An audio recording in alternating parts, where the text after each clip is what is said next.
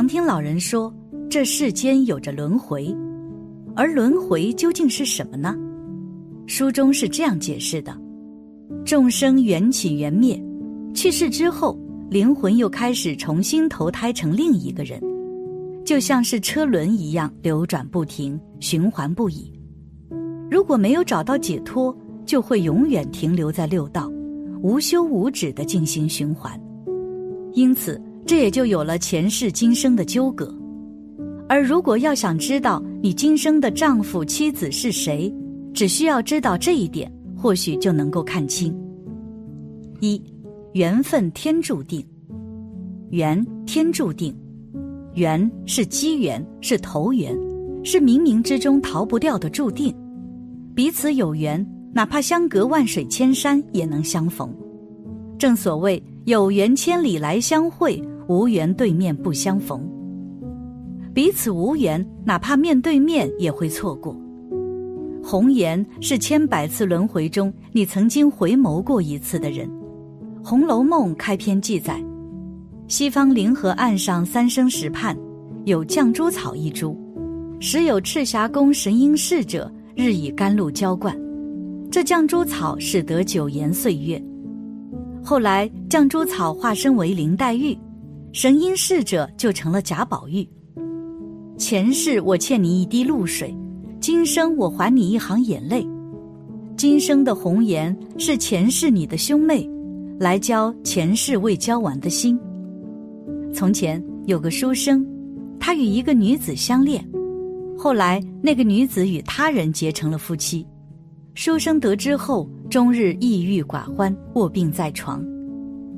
一位禅师知道了，便来探望书生。他交给书生一面镜子，书生透过镜子看到一片海滩上躺着一个人。一个年轻人路过时，不忍看着女人沉尸荒野，就拿了一件衣服盖住她。他离开后，又来了一个人，这个人挖坑将这个人埋葬，还立了一块无名碑。让女人入土为安。禅师说：“那个人就是你今生的恋人，你前世就是替他盖衣服的人。他为了还你的恩情，与你有一段缘分；而与他结为夫妻的人，是上辈子让他身有归宿的人。今世的爱人，是他前世让他入土为安的那个人，要用一辈子来报答他的恩情。可见两人的相遇并不是偶然的。”而是天注定有着缘分，善缘恶缘无缘不聚。这个时候就有人想不通，为什么求夫求妻可以求得到，为什么会感得一个好的伴侣？人不是都有感情的吗？难道感情也是可以勉强的吗？难道可以要求一个人来爱我吗？其实什么样的因得什么样的果，此生能遇到贤夫惠妻。也不过是前世与他们结下的善缘，而今生遇上恶夫劣妻，也是因为自己前世欠的他们。似乎也可以理解一点：一个精进修善的人，他能遇得到好姻缘，因为他在生生世世的修行中，与人总是广结善缘。那么报恩的人自然就多了。结发的妻子，可能就是他前世大力帮助的人。今生来报此恩德，自然就会对他照顾有加，而使家庭和睦了。真的都是自己种的因所赶来的果报啊！如此说来，遇上不如意的伴侣，首先反省的真的应该是自己。自己若不是前世亏欠过人家，人家也不可能会记在心上，此生非得找你讨回这个公道不可。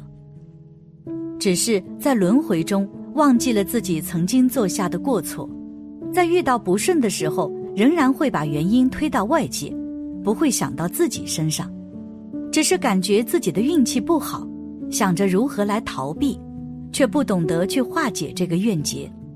正所谓冤家易解不易结。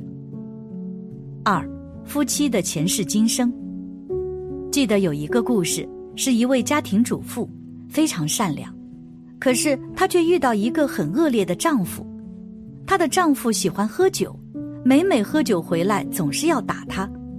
她也很老实，没有责怪丈夫，只是感到自己命苦，可是经常这样打，她的身体怎么受得了？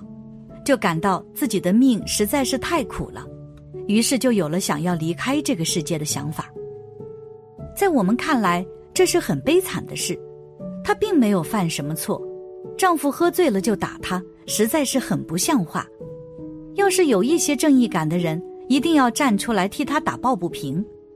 后来她很无奈，不过也许也是她的善良，在途中遇到了一位修行人。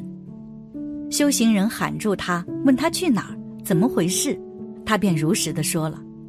修行人告诉他：“你先不要这样做，你这次回去，你丈夫再打你最后一次，打过后就不会再打你了。”她一听，非常的吃惊，丈夫伤害她这么久了，哪有可能停手呢？可是既然已经这么久了，也不差这一点时间，不如回去看看。于是她回到家里。丈夫喝完酒还是一如既往，可是这一次居然真的不同了。丈夫的手突然停在半空，没办法再动手了，因为丈夫突然在想：我怎么还要伤害自己的妻子呢？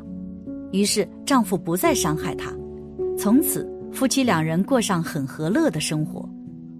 但妻子一直很奇怪，丈夫怎么突然变化这么大了？于是跑去问修行人。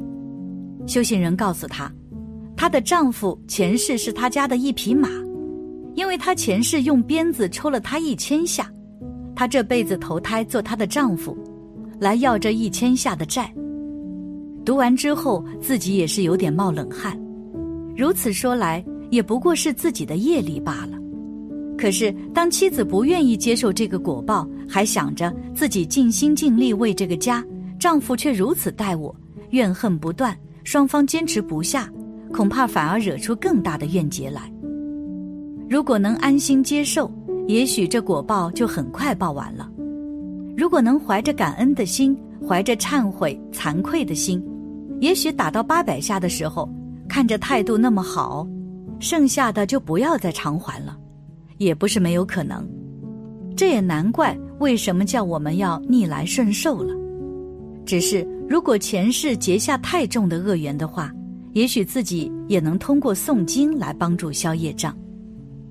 喜欢一个人，是否也是在这因果之中呢？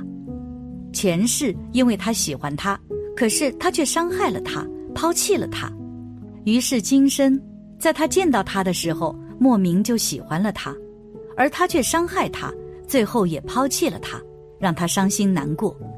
这是讨债还债吧？会不会真的连欠的情债也要还啊？会不会在这债还完的时候，感情自然也不见了？